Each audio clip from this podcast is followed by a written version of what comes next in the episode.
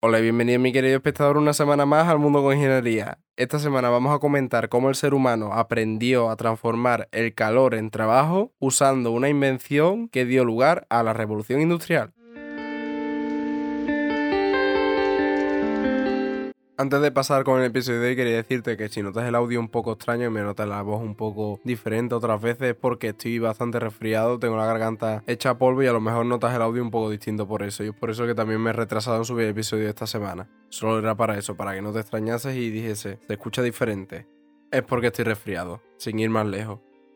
Otra cosa que quería comentar que me hace muchísima ilusión es que el podcast está recibiendo un apoyo brutal. Estamos rompiendo todos los números, estamos rompiendo todos los máximos que teníamos antes, hemos superado el máximo de escuchas en una semana.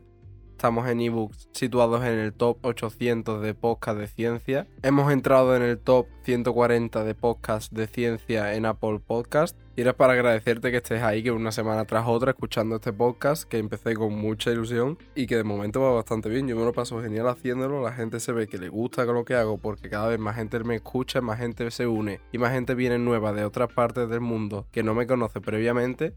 Así que muchas gracias por quedarte si es tu caso y muchas gracias a los que estáis desde el principio por apoyarme diariamente. Y por si no lo hacéis, deberíais seguirme en todas mis redes sociales que tenéis todas en una lista en la descripción de cada uno de los episodios en un hipervínculo, pincháis y os lleva a cada una de las redes sociales. Podéis seguirme en Instagram, en Twitter, en TikTok, en LinkedIn, podéis seguirme en todas partes para que no os perdáis nada y os enteréis de todo lo que hago. Ahora sin más, vamos a ir ya con el episodio de hoy, que viene bastante movidito. Si a mí me hiciesen la pregunta de, sin tener en cuenta nuestra era y toda la revolución tecnológica que se está dando en el tema de inteligencia artificial, blockchain y las nuevas tecnologías que se están desarrollando, de cuál es la era o el evento que marcó la historia de la humanidad de mayor manera, yo sin duda diría la primera revolución industrial. Si no te suena la primera revolución industrial o se te ha olvidado porque la estudiaste hace mucho tiempo o la conoces muy vagamente, te la comento muy rápidamente. La primera revolución industrial es un periodo que se comprende entre 1780 y 1840 que se originó en el Reino Unido, en Inglaterra, y después se extendió hacia Europa y los Estados Unidos. Para mí es el mayor evento sociopolítico, económico y tecnológico de la historia de la humanidad.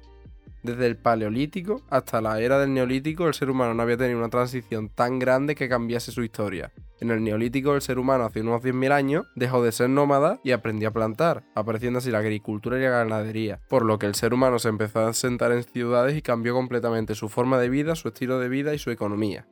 Hasta que llegó la primera revolución industrial, como te comentaba, el ser humano no ha tenido un cambio tan significativo en su forma de vida y en su forma de producción, ¿Y qué es lo que propició en realidad la primera revolución industrial? ¿Qué es lo que dio lugar a que se produjese este gran cambio significativo?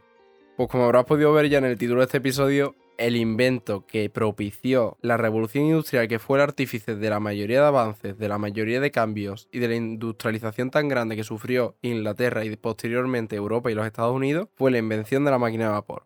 Pero no la invención, sino la mejora porque la invención se nos atribuye a nosotros los españoles gracias a nuestro inventor Jerónimo de Allanz y Beaumont. Este en el siglo XVII ya había diseñado un modelo de máquina a vapor que aprovechaba el calor del agua evaporada para generar movimiento. Pero el mecanismo que utilizan las máquinas de vapor de la primera revolución industrial vino de la mano de James Watt.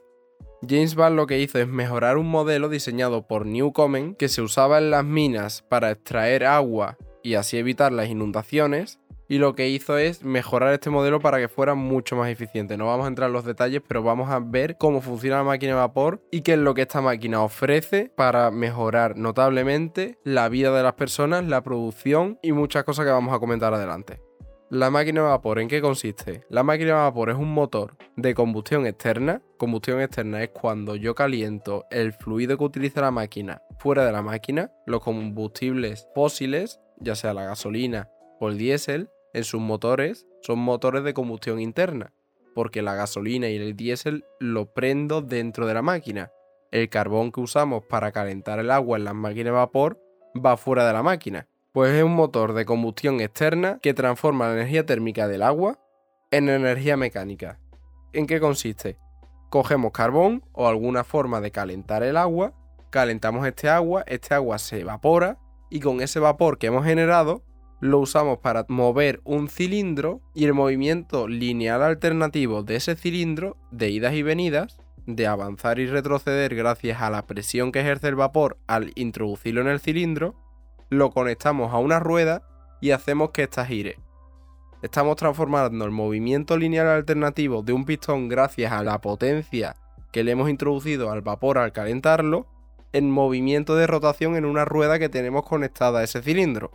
Sin miedo a equivocarme y sin miedo a fallar, puedo decir que la máquina de vapor es uno de los inventos que más ha influido en la historia de la humanidad porque marca el antes y el después en el crecimiento de la humanidad. ¿Esto qué quiere decir? La humanidad desde que apareció hasta la era industrial, hasta que se desarrolló y se perfeccionó la máquina de vapor, había tenido un crecimiento en todos los aspectos de manera lineal, tanto demográfico como tecnológico, como científico y como social. Cuando la humanidad consigue desarrollar y perfeccionar una máquina, que en este caso es la máquina de vapor, en el que consigue transformar energía calorífica en energía de trabajo, el crecimiento de la humanidad pasa a ser de lineal a exponencial en todos los campos, tecnológico, social, económico, y la humanidad empieza a crecer de una manera que no habíamos visto jamás. La humanidad, gracias a la creación, desarrollo e invención de la máquina de vapor, entra en lo que hoy conocemos como la era del crecimiento exponencial en el que desarrollos que antes nos costarían cientos o miles de años se consiguen en décadas, en 50 o 100 años. Hoy la humanidad ha pasado a ser una especie que consigue desarrollos tecnológicos que antes le costaban milenios en decenas de años. Y todo esto gracias a un simple invento, pero muy ingenioso, la máquina de vapor. ¿En qué se utilizó la máquina de vapor cuando se inventó? ¿En qué se utilizó para mejorar la forma de vida, la economía, la tecnología de las personas de la época? En la industria la máquina de vapor se utilizó para automatizar las fábricas, para aumentar la producción, para reducir el coste y gracias a todo ello apareció la producción en serie. Para automatizar porque la máquina de vapor lo que permitía era mover máquinas conectadas a ella de manera que éstas pudiesen realizar tareas sencillas sin que estuviesen operarios en esas máquinas. Conectando la máquina vapor a un montón de máquinas de ese tipo se generó la producción en serie, lo que dio lugar a un aumento de la producción porque se producía mucho más a mucha más velocidad y como no teníamos que estar contratando a los operarios para manejar esas máquinas, se produjo una reducción del coste enorme. La máquina vapor en la industria permitía hacer más más barato y a mucha más velocidad de lo que nunca se había hecho antes. La máquina de vapor en la industria permitió a la sociedad pasar de una era en la que todo se hacía de manera artesanal a una era en la que todos los productos se hacían en serie. ¿Qué más permitió la máquina de vapor? La máquina de vapor, como te he dicho, generaba movimiento rotativo a partir de movimiento lineal alternativo de un cilindro. Pues ese movimiento rotativo se puede usar en molinos harineros, ten en cuenta que un molino harinero usaba la fuerza del viento para generar harina a partir del trigo. Si prescindimos de la fuerza del viento y le conectamos una máquina de vapor, esto lo hace independientemente del viento y solo necesitamos carbón para moverla, podemos estarla moviendo constantemente y de una manera mucho más eficiente. También se usó para elevar carretillas en las minas y además para los martillos de forja. Si yo conecto un martillo que con cada vuelta de la rueda de un golpe, la máquina de vapor es perfecta para mover este martillo. A cada vuelta de la rueda da un golpe en la forja, lo que permitió aumentar los productos de forja y los productos de herrería de una manera que no se había visto jamás. Se necesitarían miles de herreros para producir lo que la máquina de vapor podía producir en una forja. Y ya entramos en lo que para mí de mayor manera cambió la máquina vapor. Sí, la máquina de vapor revolucionó la industria, revolucionó el método en el que trabajamos, revolucionó el método en el que producimos y sobre todo revolucionó de manera increíble e insospechada el método en el que nos transportamos. ¿Cómo se había transportado la humanidad a lo largo de su historia? Andando, a pie, a caballo o en carruaje y en barcos. Los barcos estaban impulsados por vela cuando había viento y en su defecto había que usar remos pues la máquina de vapor cambió todo esto. El primer transporte moderno que vino gracias a la máquina de vapor fue desarrollado por George Stephenson y su hijo Robert Stephenson. Ellos dos juntos consiguieron desarrollar la primera línea ferroviaria moderna y esta unía las ciudades de Liverpool y Manchester. ¿Y qué supuso este avance? Pues se podía transportar a 40 km por hora mercancías pesadas, cambiando así por completo los desplazamientos, lo que dio lugar además a que se abrieran puertas al comercio interior, que antes estaba muy abandonado. Dentro de los países, en el interior, antes el comercio interior estaba muy abandonado, la llegada de transporte que unía las ciudades de todo un país, que es el ferrocarril, cambió esto y revolucionó esto, dando pie a un mayor comercio en el interior de los países. Y la segunda gran revolución del transporte que llegó gracias a la máquina de vapor es, como ya te he dicho antes, el barco de vapor. ¿El barco de vapor en qué consiste? Consistía en el movimiento circular que generamos gracias a transformar el movimiento lineal alternativo del pistón movido por vapor en movimiento rotativo en una rueda. Ese movimiento circular usarlo para mover palas que sustituyen a los reos en el caso de que no haya viento, siendo además este movimiento de las palas mucho más eficiente que el de los remos. ¿Qué ventajas tiene el barco de vapor frente a los barcos de vela? Pues que no dependen ni de las corrientes ni de los vientos, por lo que estos barcos rápidamente sustituyeron a los barcos de vela y se convirtieron en los primeros buques transatlánticos de la historia.